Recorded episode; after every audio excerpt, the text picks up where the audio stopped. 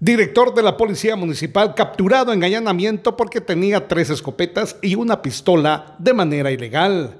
Como resultado de un allanamiento que investigadores de la DEIC realizaron en coordinación con el Ministerio Público en las instalaciones de la Policía Municipal de San Juan Cotzal, Quiche, fue detenido Rosendo Gregorio Santay Gómez, de 46 años, director de esa entidad, porque en un cajón de madera tenía tres escopetas y una pistola marca CZ, sin la documentación que ampara su legalidad. Hay que recordar que este allanamiento se llevó a cabo en busca de evidencias que contribuían en la investigación de la muerte del piloto municipal Milton Esaú Toma. Desde Emisoras Unidas Quichén, el 90.3, reportó Carlos Recinos, primera en noticias, primera en deportes.